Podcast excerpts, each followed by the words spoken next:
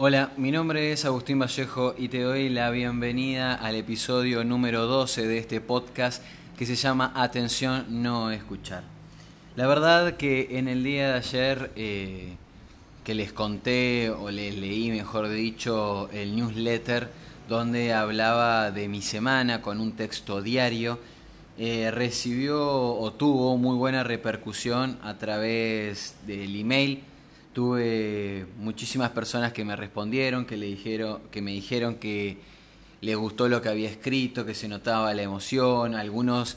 me habían dicho que de todos los newsletters que habían leído, que yo les había enviado, era el que más le gustaba. Así que la verdad que el día de ayer domingo lo terminé muy contento,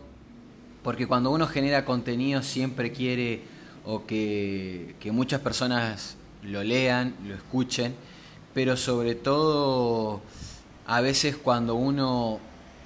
de por sí no es masivo, no es que tiene una media de oyentes o de lectores muy grande, el hecho de que no importa que sean pocas personas las que vean tu contenido, pero que les guste, que lo disfruten, que lo puedan recomendar porque saben que es algo de calidad eh, y esa calidad se llega a través de todo un esfuerzo que hay detrás de poder lograr ese producto final. La verdad que me pone muy contento y me da muchísimas ganas de seguir haciendo cosas. También este podcast está a punto de llegar a las 80 eh, vistas, digamos, no sé cómo decirle o sea, de 80 personas que, han escuchado este podcast y uno quizás eh, del otro lado podrá decir, bueno, no es tanto 80 si ahora estás por publicar el episodio número 12, pero la verdad que cuando uno se mueve en un ámbito donde muchas personas no están acostumbradas a escuchar podcast, entonces uno le tiene que explicar de qué se trata, qué es un podcast, y intentar meterlos en la cultura del podcast más allá del, propio. A mí me gustaría que muchísimas personas que yo conozco, con las que hablo todos los días, más allá de escuchar mi contenido, puedan escuchar el contenido de muchísimas otras personas que están haciendo cosas muy buenas eh, en Argentina y en el mundo. Entonces, estar un poco como evangelizando con respecto al podcast, eh, las 80 escuchadas, vamos a decirle, para mí es un número muy significativo y muy importante desde ese lado, que son, eh, no sé si 80 personas, porque algunos lo habrán escuchado varios episodios o más de una vez un mismo episodio, lo que sea, pero saber que hay un número de personas del otro lado que poco a poco y a través de mi insistencia se están metiendo en el mundo del podcast, ya de por sí me parece, a mí me pone muy contento, me pone muy feliz. Y hoy cuando estaba pensando de qué hablar, eh, lo primero que me vino a la cabeza es un poco hablar de los podcasts en general, de del formato, de lo bueno que tiene el formato y cómo ha cambiado muchísimas cosas que nosotros ya teníamos como establecidas de la radio, por poner un ejemplo. Eh, una de las cosas que más me gusta, no, no, no estoy hablando en este punto de, de, desde el lugar de una persona que hace un podcast, sino como oyente, es el hecho de que, eh, primero, puedo elegir qué escuchar, cuándo escucharlo, desde qué dispositivo escucharlo, pero también me, llama muchísimo la atención y me parece muy bueno el hecho de la variedad de temas. Si uno entra, por ejemplo, si sos de Argentina a Argentina podcastera va a encontrar, es una guía de podcast de Argentina y están divididos por, por ejemplo, por temas. Entonces hay actualidad, anime, arte, ciencia, cine, comedia, cómics, comida, cultura, deporte, narración, música, LGBT, sexo, series, religión, juegos, historias, guion, productividad, psicología, videojuegos, tecnología, periodismo. Entonces, me parece que es eh, hiper importante y que está buenísimo eh, eso, que cuando uno le cuenta a las personas de qué se trata o qué es un podcast de verdad, eh, poner también eh, la vista, la mirada en el hecho de que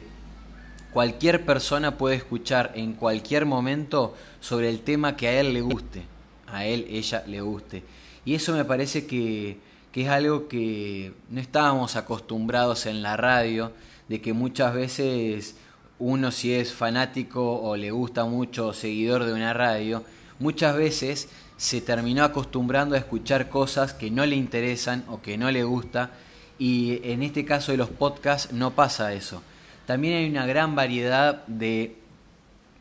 desde la estructura hasta cómo se publica y cómo se hacen los podcasts. Porque este podcast, por poner un ejemplo, es hiper sencillo porque yo pongo grabar y me pongo a hablar y les quiero contar algo y se termina ahí. Pero hay otros podcasts que están eh, que tienen un nivel de producción mucho mayor por detrás. De hecho, bueno, yo tenía otro podcast, tengo otro podcast que se llama Soy Curioso, donde a diferencia de este que hago todos los días, tiene otro nivel de producción, con una introducción, con una cortina por debajo, con una música, para armar todo un escenario, para poder contar lo que yo quiero contar, etc. Este es mucho más sencillo, pero también hay otros que tienen esa estructura muy típica de la radio, de la introducción, del nudo, del desenlace, de cómo contamos una historia, de dejar un mensaje final. Eh, y también, por ejemplo, los podcasts, hay algunos que se publican en YouTube, más allá de las plataformas dedicadas al podcast, donde son, por ejemplo, videos y uno puede ver a la persona que está hablando, que está entrevistando a otra persona, que tiene también un nivel de, equipos muy alta, de muchos micrófonos, de muchas consolas, de computadoras y todo eso, todos esos instrumentos de gran calidad y la verdad con un gran precio, hay una gran inversión ahí por detrás de los podcasts. Entonces a mí me parece eh, muy interesante eso de que dentro de un mismo formato hay muchísimas maneras de, de poder consumirlo como a uno le gusta. A veces las simplificaciones para explicar son bastante injustas, pero uno podría decir que los podcasts de alguna manera son esa diferenciación entre el podcast y la radio como la de Netflix y la televisión que uno tiene o tenía comúnmente. Eh, donde en la televisión uno, por ejemplo, le gustaba una serie y para ver un capítulo nuevo o lo que sea tenías que esperar, había uno por semana. Entonces vos terminabas el capítulo de esa semana y habías quedado con muchísimas ganas de seguir viendo y bueno, mala suerte, espera una semana. En cambio ahora con Netflix podemos ver, no sé, toda una temporada sin publicidad, sin nada por el estilo. Y en la televisión estábamos muy acostumbrados a que nos digan qué ver, cuándo verlo y también consumir muchísimas publicidades sin que nosotros queramos. Entonces, quizás esa generalización puede sonar un poco injusta con respecto al podcast y a la radio con Netflix y la televisión, pero es para a veces simplificar y poder introducir a una persona que no conoce los podcasts en este mundo que es tan interesante y también a favorecer a las personas que estudiaron o que trabajan de una eh, de un oficio digamos eh, relacionado con la comunicación a decir hace tu propio podcast de a poco va a ir creciendo otras personas lo van a escuchar tiene otro feedback con la gente la gente te responde desde otro lado eh, como que no se descarte esa manera, esta manera de comunicación que es tan efectiva, que está tan buena y que también le permite a la gente esto de lo básico, que te pueda escuchar cuando él quiera, él, ella quiera, digamos, cuando el oyente quiera, eh, no en un horario fijo. Eso es una ventaja tan grande, pero tan grande. Por ejemplo, ayer que les leía del newsletter este texto y les contaba que, que mi vieja, por ejemplo, ve las publicaciones en mis redes sociales, etcétera, pero no se había podido tomar el tiempo para, para escuchar los podcasts. Y escuchó siete podcasts, capaz en un rato, eh, en un momento que tenía libre, una tarde que estaba libre, y eso con la radio no te pasa.